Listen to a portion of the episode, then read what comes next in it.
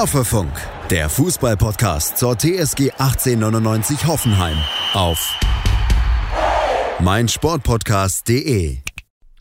Hallo und herzlich willkommen zu Folge 18. Knapp sechs Stunden vor unserem wichtigen Heimspiel gegen Union Berlin. Als Hoffenheim-Fans erleben wir gerade eine Art Kontrastprogramm im Vergleich zur Liga. Paderborn ist abgestiegen, der FC Bayern zum 47. Mal in Serie Meister und auch im Abstiegskampf sind Mainz und Augsburg schon fast durch. Doch bei uns geht es noch um einiges. Wir waren in der letzten Folge sehr optimistisch, was das, äh, was das Spiel gegen Augsburg betrifft. Und ja, wir können, uns, wir können uns bestätigt fühlen so ein bisschen. Denn wir haben zumindest die zweite Halbzeit klar dominiert. Wie siehst du das, Jonas? Genau, wir haben ja im letzten, in der letzten Podcast-Folge gesagt, dass wir nicht glauben, dass Augsburg eben die Qualität hat, dagegen zu halten, wenn wir unsere Leistung wieder auf den Platz bringen wie gegen Leipzig. Und genauso war es am Ende auch. Wie in der ersten Halbzeit schreibt auch der Kicker zum Beispiel, Hoffenheim schlägt wackere Augsburger.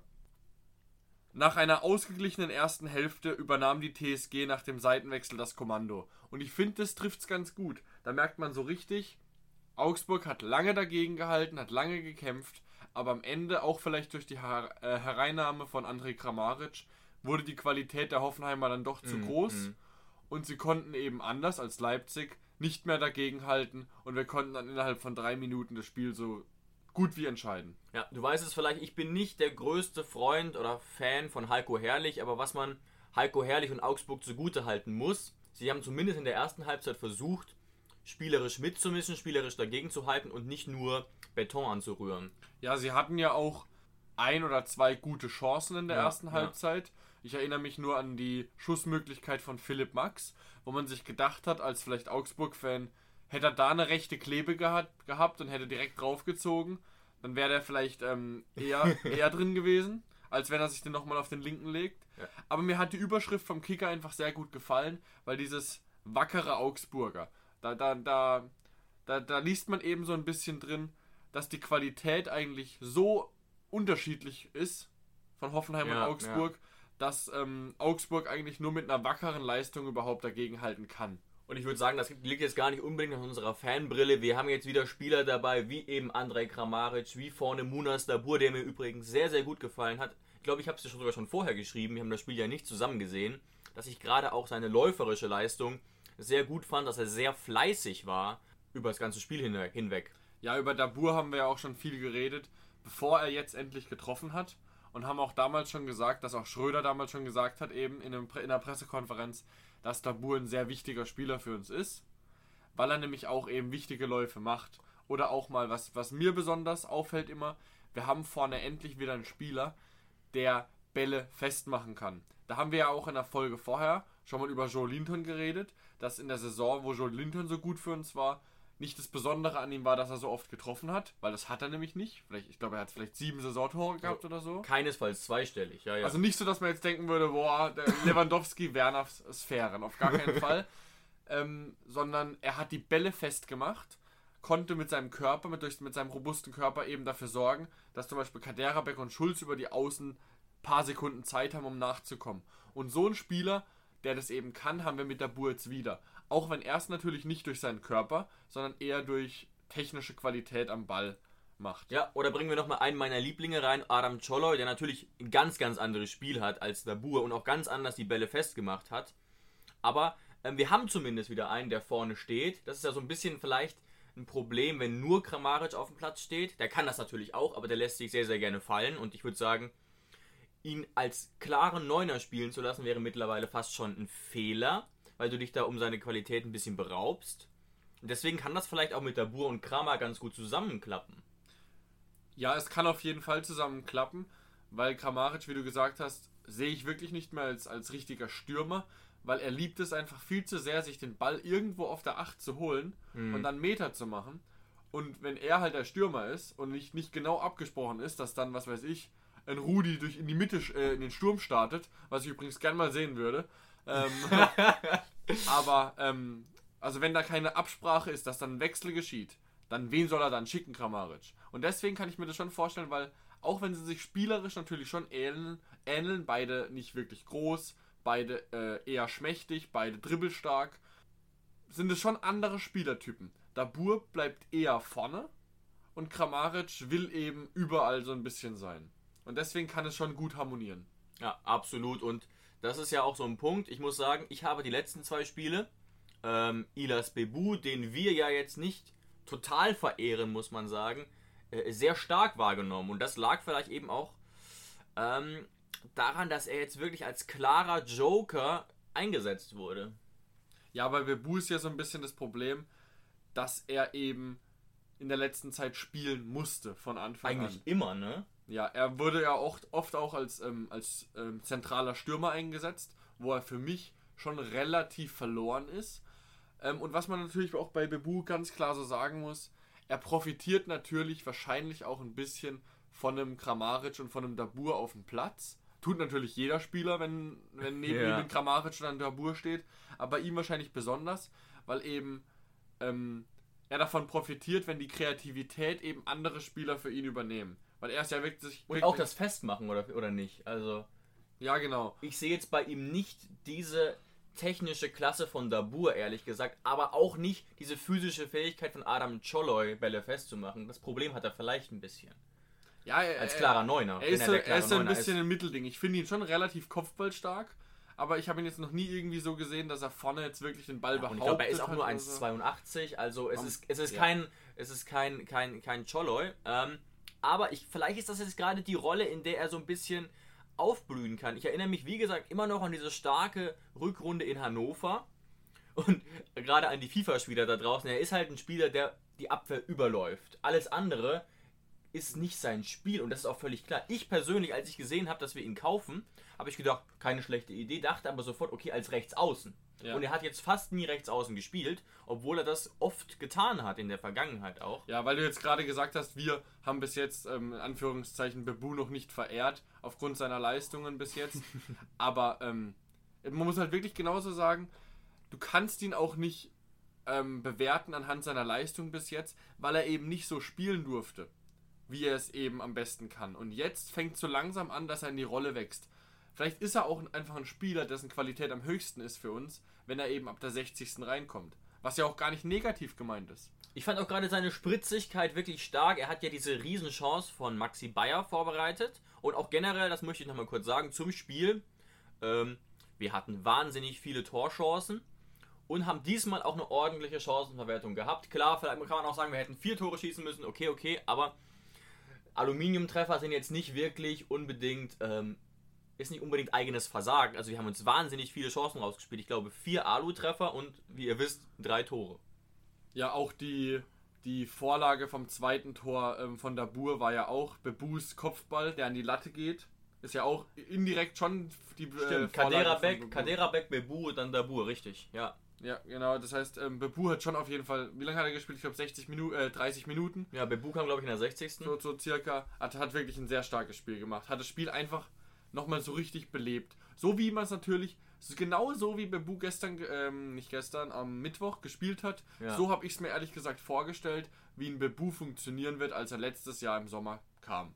Ja, oder wenn, dann Stamm, dann eben halt auf dem Flügel, wenn in der Mitte ein Spieler ist, wie eben Dabur oder auch ein physisch stärkerer Spieler, wie vielleicht Belfodil, der vielleicht nie wieder für uns spielen wird, aber vom Spielertyp her.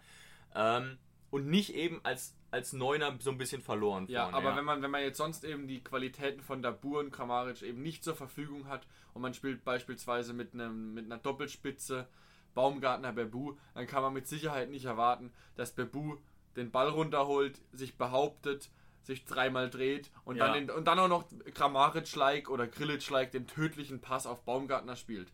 Das ist einfach nicht sein Spiel und da, danach soll man ihn auch nicht bewerten. Man bewertet ja auch, ähm, was weiß ich, Olli Baumann nicht nach seinen Toren, sondern nach dem, also dumm gesagt. Man Ja, ja. ja. Genau. Und das ist jetzt, fällt mir gerade erst spontan auf und ich will ja jetzt auch nicht vom Hölzchen auf Stöckchen kommen, aber fast schon eine Art taktischer Fehler von Alfred Schröder. Also, das ist mir jetzt unterbewusst, glaube ich, schon immer aufgefallen, aber jetzt zum ersten Mal so richtig bewusst, dass das ja auch, man hätte das ja auch taktisch anpassen können. Das Spiel so ein bisschen mehr. Wir haben wirklich ein paar Mal mit Bebu und Baumgartner gespielt oder mit vergleichbaren Angreifern und da hat dieses eher langsame Ballbesitzspiel muss ich, ganz- muss ich ganz offen so sagen, überhaupt keinen Sinn ergeben. Ja, jetzt im Nachhinein, ich, man wird, man wird die hundertprozentige Lösung eben nicht finden. Dazu müsste man wirklich sich mal zu zweit ohne Mikrofon äh, mit, mit, Alfred Schröder in, in den Raum setzen dürfen und er wäre hundertprozentig ehrlich zu allem. Ähm, und er müsste, müsste natürlich auch immer die ehrliche Meinung zu den Spielern sagen. Vielleicht sieht er das ja auch so, dass er, dass er vielleicht einfach gesehen hat, vielleicht hat er die Qualität der Mannschaft eben nicht wahrgenommen und hat gesagt, oh, da müssen wir mauern. Ich weiß es nicht. Was auf jeden Fall so ist, Mhm. er hat ja auch schon mal gesagt, dass Bebu für ihn ein Joker ist. Hat er ja schon mal gesagt, dass Bebus Qualität Oder eher- andersrum, dass Bebu eben sehr, sehr oft gespielt hat. Müsst ihr euch mal beim Kicker die Statistiken angucken. Der hat, glaube ich, in jedem Spiel gespielt und fast immer über 60 Minuten. Und das muss man schon sagen. Wenn man Leute wie Kramer und Belfodil und Dabur im Kader hat, kann das nicht geplant gewesen sein. eben, dass er, dass er eben ähm, nicht die Spieler zur Verfügung hatte, die er wollte. Aber das jetzt, war ja auch ein Streitpunkt. Ne? aber jetzt Also- muss man natürlich auf der anderen Seite auch sagen, jetzt wo man zwei Spiele gesehen hat, vielleicht hat er auch einfach ähm, die Qualität als Trainer vielleicht in dem Moment nicht gehabt, zu sehen, was für Spieler er zur Verfügung hat und wie man dann eben spielt. Ich meine, wenn, wenn ich einen wenn ich einen Bebu auf dem Platz habe, dann muss ich vielleicht auch sagen, okay, dann spiele ich einfach auch anders. Und spiele nicht diesen Ballbesitzfußball mit langen Flanken vorne nach, auf Bebu, sondern dann stelle ich eben mein Spiel irgendwie ein bisschen um. Und vielleicht hat eben Schröder in, der, in dem Moment eben die Qualität dafür nicht gehabt. Schatz, ich bin neu verliebt. Was? Da drüben. Das ist er. Aber das ist ein Auto. Ja, eben. Mit ihm habe ich alles richtig gemacht. Wunschauto einfach kaufen, verkaufen oder leasen. Bei Autoscout24. Alles richtig gemacht. Und vielleicht hat eben Schröder in, der, in dem Moment eben die Qualität dafür nicht gehabt. Ja, also wenn ihr euch die alten Folgen angehört habt oder euch nochmal anhört, dann merkt ihr, dass wir ja durchaus in weiten Teilen äh, Schröder auch verteidigt haben. Aber ehrlich gesagt wird es nach und nach e- immer undurchsichtiger eigentlich eher als verständlicher. Klar, nochmal, er hatte Kramer fast nie zur Verfügung, beispielsweise, aber dennoch, ähm, ja, du hast es so ein bisschen gesagt, fast wirkt es so, als hätte Schröder uns diesen Fußball, den wir jetzt spielen, nicht so richtig zugetraut vielleicht. Als hätte, es wirkt eigentlich so, wir haben ja auch gesagt, Nagels, Nagelsmann hat ja vor dem RB-Spiel auch gesagt, er Ja. glaubt, dass wir in alte Muster zurückfallen. Und das muss man ja, musste man ja ganz klar verneinen. Das heißt, das Einzige, was so ein bisschen vielleicht unserer Mannschaft gefehlt hat, unabhängig der Personalien, ähm, war quasi die Erlaubnis, Leute, ihr dürft wieder draufgehen. Hat man jetzt so ein bisschen das Gefühl. Es, es hat nicht viel gefehlt von Kaltenbach und Co. Es ist einfach nur, Leute, wir, ihr dürft wieder. Äh, Das, man hat irgendwie so das Gefühl, das war das Einzige, was Ja, gefehlt hat. Aber jetzt nochmal ganz kurz an, an sowohl an die Fans, die uns hören, als auch an uns selber gerichtet.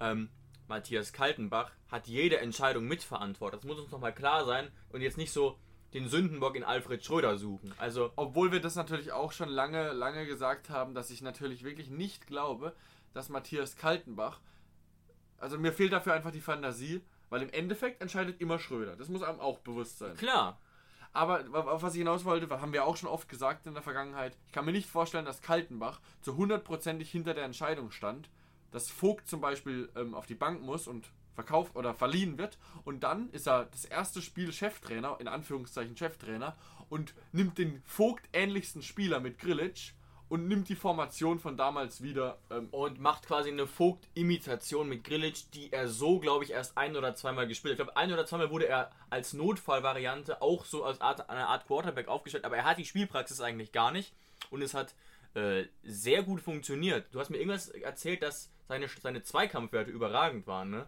Ja, ich habe gesehen, dass ähm, Grillitsch irgendwie eine 96-prozentige Passquote hatte, was überragend ist. Und er hat- er hat 86 durchgespielt, ne? Er hat durchgespielt und 86% Zweikämpfe gewonnen. Das ist absolute Weltklasse. Zum Vergleich, ein Posch hat, glaube ich, nur um die 40% Zweikämpfe gewonnen. Also, Die Frage ist natürlich auch immer, welche Zweikämpfe gewinnt man, weil Posch hat insgesamt, meiner Meinung nach, bisher eine sehr gute Form. Das ist gar nichts gegen Posch, weil Posch gefällt mir immer sehr gut, hat mir auch jetzt gegen, gegen Augsburg sehr gut gefallen. Damit wollte ich einfach nur sagen, wie geisteskrank gut diese 86% sind. Auch wenn man natürlich nie weiß, wie die Qualität der Zweikämpfe war. Das steht natürlich nicht dabei. Aber alleine, alleine auch äh, äh, die Passquote und ähm, ich glaube, wir und unsere Freunde von Hoffe News haben Grillitsch auch mit einer 2 oder 2,5 bewertet, was jetzt gar nicht so gut klingt, aber das ist gerade für die Position äh, wirklich, wirklich sehr, sehr gut. Ja, wenn du, wenn du keine Tore oder kein, keine Vorlage machst, dann ist es wirklich fast die Bestnote. Ja, ja, also auch fast schon, fast schon ein bisschen unfair, aber wenn wir schon gerade bei unseren Stürmern waren, möchte ich noch mal ganz kurz über unser Küken sprechen, über Maxi Bayer. Ich habe das mal nachgeguckt. 2002 in Brandenburg geboren, 17 Jahre alt, hat jetzt schon, glaube ich, den vierten oder fünften Einsatz fast in Folge gemacht und es waren eigentlich fast immer Einsätze, die mehr als nur zwei Minuten gingen. Und das war jetzt auch wieder, ja, man muss es ganz ehrlich sagen, fast schon die vierte hundertprozentige, die leider, leider nicht reingegangen ist. Aber trotz allem natürlich, das war jetzt die vierte hundertprozentige und meiner Meinung nach war, war die Chance gegen Augsburg nicht mal die größte, die er hatte. Er hatte wirklich richtig, richtig große Chancen und man fiebert mittlerweile richtig mit ihm mit, dass er endlich sein erstes Tor schießt. Aber du hast es gesagt, er ist 17 und er hat sich mittlerweile bei mir und bei den Fans, glaube ich, und vor allem auch beim Trainer das Standing aufgebaut und das ist ein Riesenkompliment für den Maxi Bayer, dass er eingewechselt wird zu einem Zeitpunkt, wo das Spiel noch ähm, in der Entscheidungsphase steckt. Absolut. Das heißt, er wird, er wird quasi gebracht in der Hoffnung, also nicht nur, ah, das Spiel ist so entschieden, jetzt kriegt Maxi Bayer noch 10 Minuten Spielpraxis, sondern er wird mittlerweile als echte Alternative gebracht, weil man von ihm erwartet, er kann Tore schießen. Und er gefällt Was mir. sogar legitim wäre, Ja. ne? Also für so einen Spieler auch zu sagen, okay, du kriegst jetzt erstmal Spielpraxis in den nicht entscheidenden Momenten, weil, wie gesagt, er ist 17. Ähm, dennoch ein, natürlich ein hochbegabter Junge, spielt in der U19 Bundesliga, hat 15 Spiele gemacht, 10 Tore, 4 Vorlagen, eine überragende Bilanz. Ähm, und ja, man, es ist, es ist ja eher so, und das ich, ich, ich nehme ihn als total vollwertigen Spieler wahr. Es ist einfach nur schade, dass diese, ja, dass jetzt bisher keiner reingegangen ist, aber überhaupt kein Vorwurf. Grüße gehen raus. Ähm, der wird schon noch sein Tor machen und ich bin auch sicher, dass er in den nächsten zwei Spielen wieder im Kader stehen wird und auch nochmal Einsatzchancen äh, bekommen wird. Ja, er gefällt mir wirklich sehr gut. Er ist schnell, er, er ackert, er ist gut am Ball und es spricht natürlich auch für ihn als 17-jährigen Kerl. Er wird in die Bundesliga reingeschmissen, was natürlich eine ganz andere Liga ist, egal gegen welchen Innenverteidiger man da spielt. Selbst wenn man gegen Paderborn spielt, das ist eine ganz andere Welt. Ähm, und dass er überhaupt Gerade physisch, würde ich sagen. dass er überhaupt in die, in die Möglichkeit kommt, Tore zu schießen, so oft, spricht schon für ihn. Und vielleicht ist es dann auch einfach nur ein bisschen Erfahrung, die ihm fehlt, dass er vielleicht das nächste Mal, wenn er vorm Tor steht, vielleicht nicht den Vollspann nimmt, sondern eher Kramaric-like. Kramaric hat, hat, ja immer, hat ja immer die Ruhe weg, ihn einfach schön lässig am Torwart vorbeischiebt. Und dann bin ich mir auch sicher, werden wir demnächst das erste Tor von Maxi Bayer sehen. Ja, also wirklich ein hochbegabter Junge, ist, glaube ich, seit zwei Jahren bei uns, mit 15 gewechselt und bei Energie Cottbus ausgebildet, dass die nach wie vor eine, eine sehr gute Jugendarbeit haben. Ähm, ein Thema habe ich noch auf dem Zettel, das jetzt rückblickend fast schon egal wirkt, aber das sehr, sehr entscheidend hätte werden können. Du hast fast einen Schlaganfall bekommen. ähm, das Foul oder manche würden auch sagen vermeintliche Foul an Jakob Brun-Larsen. Möchtest du mal sagen, wie du die Situation eingeschätzt hast, Jonas? das Spiel ist gelaufen und dann in, in realer Geschwindigkeit. Aitekin hat ja sofort gesagt, dass es kein Elfmeter ist. Da, wie gesagt, man ist so weit weg als, als, als Zuschauer, da hat man keine Ahnung. Deswegen in, in realer Geschwindigkeit kann man da Aitekin natürlich immer in Schutz nehmen und die, VR, äh, die, die Videoschiedsrichter. Aber ich sehe die Wiederholung in Zeitlupe und Aitekin hat auch jederzeit die Möglichkeit, sich die Wiederholung anzugucken und die Kollegen in Köln auch. Und dann sehe ich in der Zeitlupe einfach nur ganz klar, dass Brun Larsen in vollem Lauf ist und dass der Verteidiger von Augsburg, Augsburg ihm auf den Fuß tritt. Und dann frage ich mich, wie soll das kein Elfmeter sein? Ja. Also ich habe auch beim, beim ersten Mal gedacht, ja gut, ähm, das war wahrscheinlich minimal, das reicht. Dann sieht man die Slow Motion und denkt sich, Moment mal. Und man muss sehen, klar, die Position, in der er gefoult wird, ist nicht wirklich besonders gefährlich. Das Foul ist nicht besonders hart, aber darum geht es ja gar nicht. Darum geht es überhaupt Das, sind, nicht. das muss man sich immer noch klar machen. Das sind keine Kriterien. Im Strafraum gilt eigentlich nur Foul oder kein Foul. Und es war ein Foul. Die entscheidende Frage, und da haben wir uns so ein bisschen, ja, sind uns, glaube ich, ein bisschen uneinig, ist es eine klare Fehlentscheidung. Und das ist was, was mich brutal aufregt, weil mein Gefühl war, vielleicht letztes Jahr oder so, wurde jeder Dreck nochmal gevideocheckt. Alles. Und es ging sieben Minuten, bis es gecheckt wurde. Und jetzt wird ganz, ganz viel laufen gelassen. Wir denken nochmal an, an andere Situationen aus anderen Stadien. Das betrifft nicht nur uns. Ich möchte mich hier gar nicht in so eine Opferrolle reinbringen. Überhaupt nicht. Gerade nochmal Kampel gegen Kastenmeier äh, bei Leipzig Größte gegen Düsseldorf. Frechheit, die größte Frechheit des Guckt, Spieltags. guckt es euch an, guckt euch auf YouTube die The Zone-Zusammenfassung an, da müsste es drin sein. Ähm, und im Prinzip hätte Düsseldorf äh, dieses Spiel definitiv verloren, wenn es diesen Elfmeter gibt. Den muss es geben. Ich persönlich Und, und sagen wir einfach mal nur, am Ende steigt Bremen direkt ab wegen einem Punkt. eventuell. Kann der gewesen sein. Eventuell. Und dann soll, dann will mir jemand erzählen, dass der Videobeweis irgendetwas fairer macht. Ähm, und wie du gesagt hast, mittlerweile, früher wurde jeder Scheiß kontrolliert. Mittlerweile, äh, und mittlerweile finde ich, sind wir wieder in so einer Phase der Willkür. Es hat, hängt wieder extrem davon ab, welcher Schiedsrichter auf dem Platz steht. Das heißt, es werden generell Fehler gemacht. Manche Sachen werden gar nicht angeguckt, manche Sachen werden angeguckt. Manche Schiedsrichter gucken immer noch jeden Scheiß an, manche Schiedsrichter gucken sich gar nichts an. Ist vielleicht auch ein bisschen dem geschuldet, dass Aitekin vielleicht von sich denkt, er wäre Ja. der beste Schiedsrichter Deutschlands. Ich weiß es nicht, dass er sich da vielleicht ein bisschen sicherer fühlt. Ich finde übrigens wirklich, dass es ein guter Typ ist und ein guter Schiedsrichter. Finde ich aber auch. aber ähm, im Prinzip war es ja gar, gar nicht sein Verantwortungsbereich, weil Eitekin hat die Wiederholung nie gesehen. Wahrscheinlich, es muss so gelaufen sein, dass der Videoschiedsrichter aus Köln gesagt hat, das musst du dir gar nicht nochmal angucken, das war gar nichts. Hätte er gesagt, oh, da bin ich mir nicht sicher, hätte Eidekin sich das selber angeguckt und ich bin mir auch zu 90% sicher, dass Eidekin keine andere Wahl gehabt hätte, wenn er sich das, wirklich, wenn er da rausgeht zur Mittellinie und sich das drei, vier Mal anguckt, von, mit der Obensicht, mit der seitlichen Sicht und das, man sieht ganz genau, wie er ihm auf den Fuß tritt. Er hat keine andere Wahl, aber er kriegt diese Chance nicht mal, um sich quasi zu Wer verbessern. weiß, vielleicht saß er auch gestern oder vorgestern da und dachte sich, scheiße, das ist ja unglücklich gelaufen. Und deswegen, es ist mittlerweile eine komplette Willkür, was da abgeht. Es passieren genauso viele Fehler und die Fehler regen mich noch mehr auf, weil es eben jetzt die Weil es Chance die gibt. Möglichkeiten gäbe, denkt Ähm, man, denkt man sich zumindest. Ne? Genau. Und deswegen könnte man, und selbst wenn es nur die Hälfte der Fehlentscheidungen gibt, bleibt das Spiel trotzdem genauso unfair. Und deswegen könnte man jetzt einfach die ganze, die ganze Technikkacke, was den Videobeweis betrifft, wieder wegnehmen und einfach die Individuen, die Schiedsrichter auf dem Platz, selber Fehler machen lassen, bevor sie die Fehler mit Videobeweis machen. Weil dann sind sie noch viel schlimmer. Aber ich muss auch ehrlich sagen, ähm, wir haben das Spiel gewonnen, deswegen interessiert es jetzt wahrscheinlich im Nachhinein auch keinen. Oder es interessiert im Nachhinein keinen, weil wir nicht Bayern München sind, wo man das dann im Doppelpass vier Stunden lang äh, zerreden kann.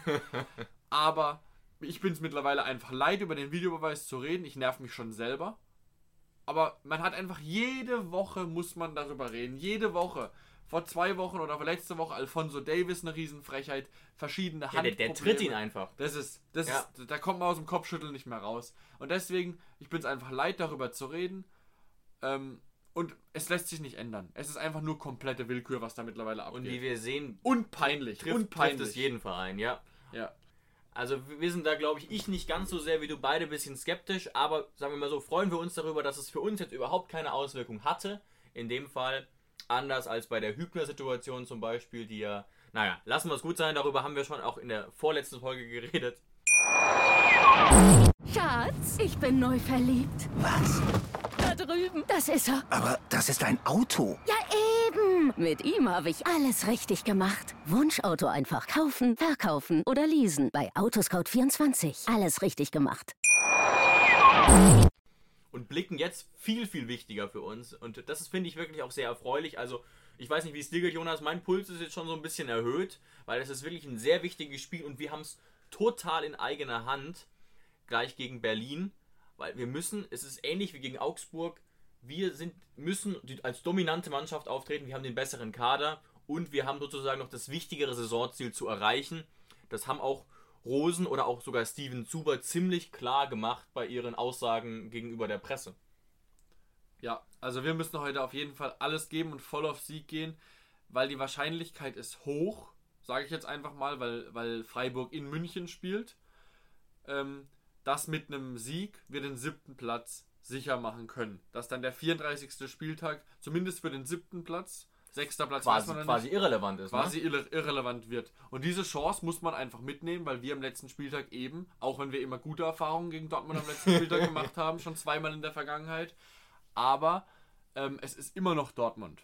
Und deswegen sollte man eher auf das Spiel gegen Union Berlin bauen. Aber das wird natürlich auch gemacht werden. Da wird der volle Fokus drauf liegen. Eben, und natürlich ist es jetzt viel Küchenpsychologie, aber im Prinzip kann Union Berlin sehr stolz sein, jetzt schon auf diese Saison. Und Ja. Wir wissen es nicht genau. Meine Theorie ist einfach, das sind natürlich auch immer blöde Fragen, teilweise von Journalisten kommen, aber manche Spieler von Union werden jetzt so ein bisschen erlöst sein und vielleicht sogar befreiter aufspielen. Manche andere werden aber es nicht mehr ganz schaffen, an diese 100% ranzukommen. Und im Mittel wird sich dann vielleicht gar nichts ändern, das wissen wir nicht. Das weiß niemand. Da, da hätte ich jetzt auch sechs Jahre Psychologie studiert haben können. Ähm, aber natürlich sind Es ist, grundsätzlich. es ist, ja, es ist ja, finde ich, auch vollkommen egal, wie Union auftritt. Wir sind Hoffenheim, wir haben ein riesen Ziel vor Augen, wir Ja. müssen gewinnen. Was für ein Union da kommt.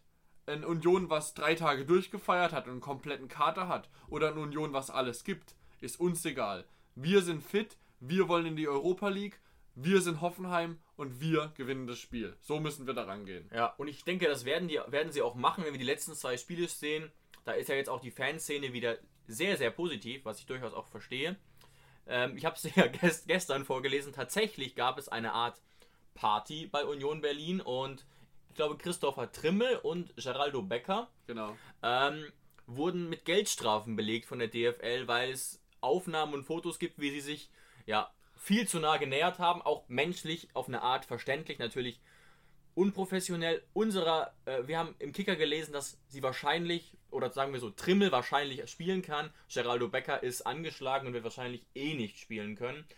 Wäre natürlich schon eine Schwächung, wenn Trimmel ausfallen müsste, würde, aber die werden jetzt diese Corona-Tests so schnell machen, dass er wahrscheinlich Ja. äh, definitiv zur Verfügung stehen wird. Vor allem Trimmel ist der Kapitän und ist verdammt wichtig für Union Berlin. Ja.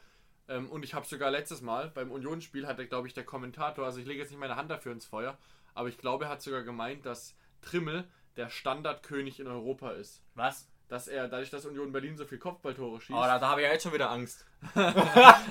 ich erinnere, ich möchte ganz kurz nochmal erinnern, gar kein Hate, aber wie dieser, dieser Eckball verteidigt war, als wir 2-0 geführt haben und in der zweiten Halbzeit, muss man ganz ehrlich sagen, hat Augsburg absolut kein Land gesehen und vielleicht wussten wir auch gar nicht, dass Vargas so gut köpfen kann, aber erstens totales Mismatch mit Rudi, der wirklich kein Kopfballmonster Ja. ist und auch die Bewegung beim Eckball war eigentlich eher Amateurniveau von uns. war aber ein Ähm, sehr, sehr guter Kopfball. Ich habe auch direkt gegoogelt. ja, sehr guter Kopfball. Ich habe auch direkt gegoogelt, Vargas Größe, bin äh, da, äh, ich habe gesehen 1,74, habe ich, kurz, hab ich kurz mit dem Kopf geschüttelt, aber äh, man hat eben nicht damit gerechnet, dass Vargas, dass der Ball auf Vargas kommt und deswegen hat man eben auch Rudi zugeteilt, um eben die großen Leute, Ja, wie, wie Cholewu hinten drin oder die, die, Kedira sind oder natürlich, so. die sind natürlich von Posch und Co. gedeckt.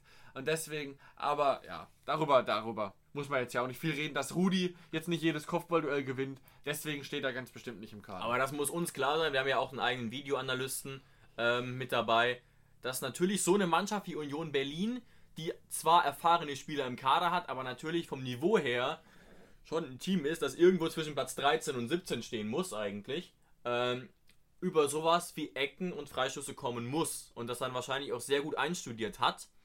Ähm, aber du hast es gesagt, wir müssen das Spiel machen. Es ist, es ist unsere Aufgabe.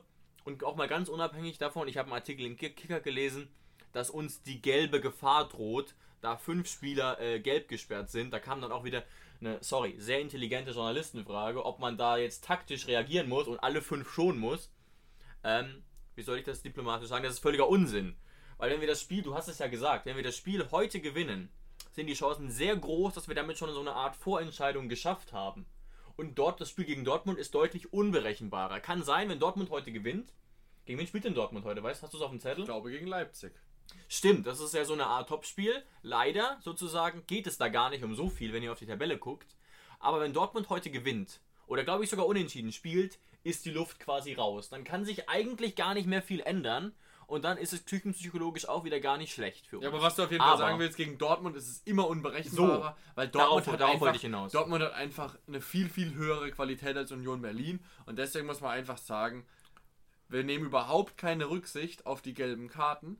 Wir haben einen guten Kader, wir können, wenn es jetzt wirklich ein oder zwei treffen sollte und wir wären, reagieren. und wir wären rechnerisch noch nicht nach dem Spieltag siebter, dann können wir die Spieler auch gut kompensieren oder werden wir auch.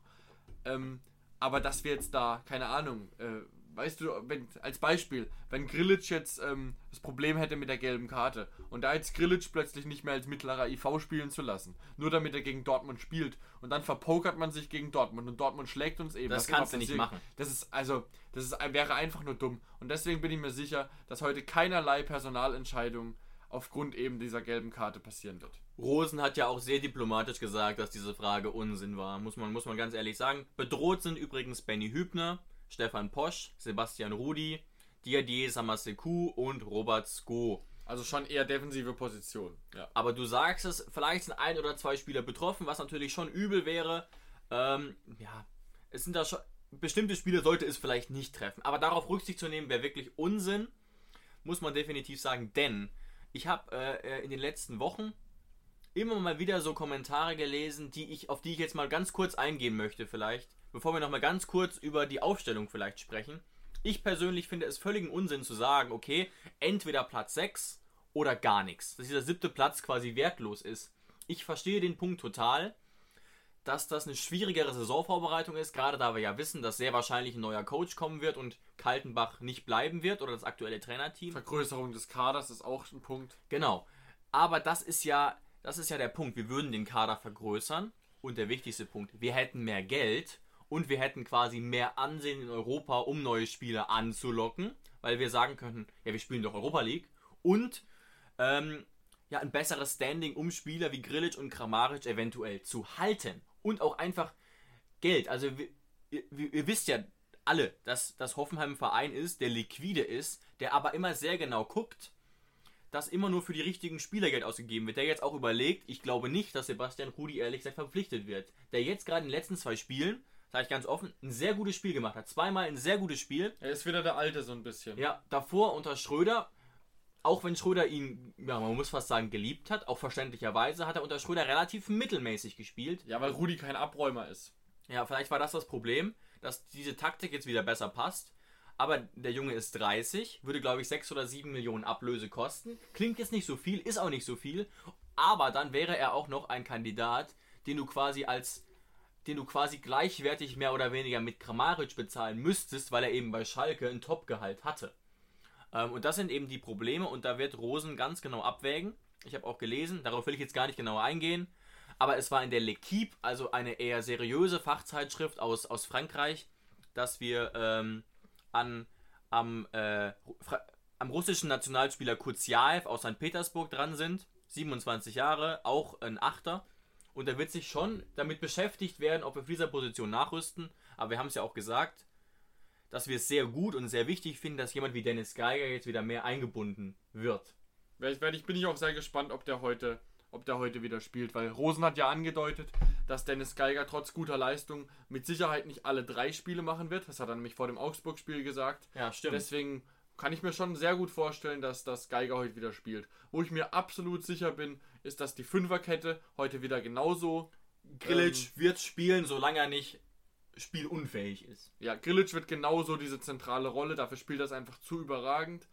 Und was, das Einzige, was eigentlich relativ interessant wird, ähm, was für Achter passiert da vielleicht eine kleine Da haben wir einige Optionen, genau. Ja, rutscht Geiger vielleicht für Rudi rein oder so irgendwas. Und kann Kramaric, ist diesmal die Lösung für Kramaric vielleicht nicht die Einwechslung, ähm, sondern eben die Auswechslung, dass er von Anfang an vielleicht die ersten 60 spielt. Wäre denkbar, ne? Gerade gegen Union Berlin, weil wir haben wir haben schon mal gesagt, Kramaric ist jetzt nicht der Spielertyp wie Bebu. Den kannst du eigentlich immer einsetzen. Der kommt eh übers Spielerische und nicht über den, nicht über den Sprint zwingend. Ähm, und da bin ich, bin ich tatsächlich auch gespannt, ähm, ob es da Veränderungen gibt. Im Prinzip könnte man sagen, gleiche Elf. Das Problem ist eben die englische Woche. Das heißt, es wird viel um solche Punkte gehen, die wir nicht sehen. Da hätten wir jede Trainingseinheit sehen müssen. Wenn heute, wenn Ähm. heute ein Spieler nicht spielt, wo man, wo man denkt, er hat am Mittwoch gut gespielt, ähm, dann dazu müsste man, um das beurteilen zu können, bei jeder Trainingseinheit dabei Ja. gewesen sein. Weil heute wird es auch einfach viel, vor allem gegen Union Berlin, die wahrscheinlich kämpfen werden, um Frische ähm, und eben Spritzigkeit gehen. Und das kann eben nur Kaltenbach und Co. beurteilen. Ja, was klar ist, das wurde auch bei der PK gesagt, Adamian, Belfodil, Harvard Nordfight und Kostas Staphylides fallen aus. muss man ganz ehrlich sagen. Gerade die zwei neuen wiegen jetzt nicht so schwer, haben in dieser Saison keine so große Rolle gespielt. Ähm, aber ihr merkt, es ist sehr schwierig zu prognostizieren. Aber wir sind ja definitiv guter Dinge. Und wir sehen schon, in ja, fast fünf Stunden geht's los. Also im Prinzip ist die Marschroute wie gegen Augsburg. Wir müssen dominant agieren und wir müssen dieses Spiel eigentlich gewinnen. Es wäre sehr, sehr wichtig. Und dann können wir Ähm, nach dem Spiel auch mal ein bisschen nach München linsen Genau. und gucken, ob wir ein bisschen Schützenhilfe bekommen haben. Und da sind wir sehr gespannt. erstmal nur auf uns gucken. Ich bin, ich bin sehr gespannt. Ähm, Freue mich, dass ihr eingeschaltet habt. Und wir hören uns wieder, ich denke, am Sonntag oder Montag mit einer Folge danach und ähm, hoffentlich mit positiven Nachrichten. Danke euch fürs Einschalten. Bis dann. Schatz, ich bin neu verliebt. Was? Da drüben. Das ist er. Aber das ist ein Auto. Ja, eben. Mit ihm habe ich alles richtig gemacht. Wunschauto einfach kaufen, verkaufen oder leasen. Bei Autoscout24. Alles richtig gemacht.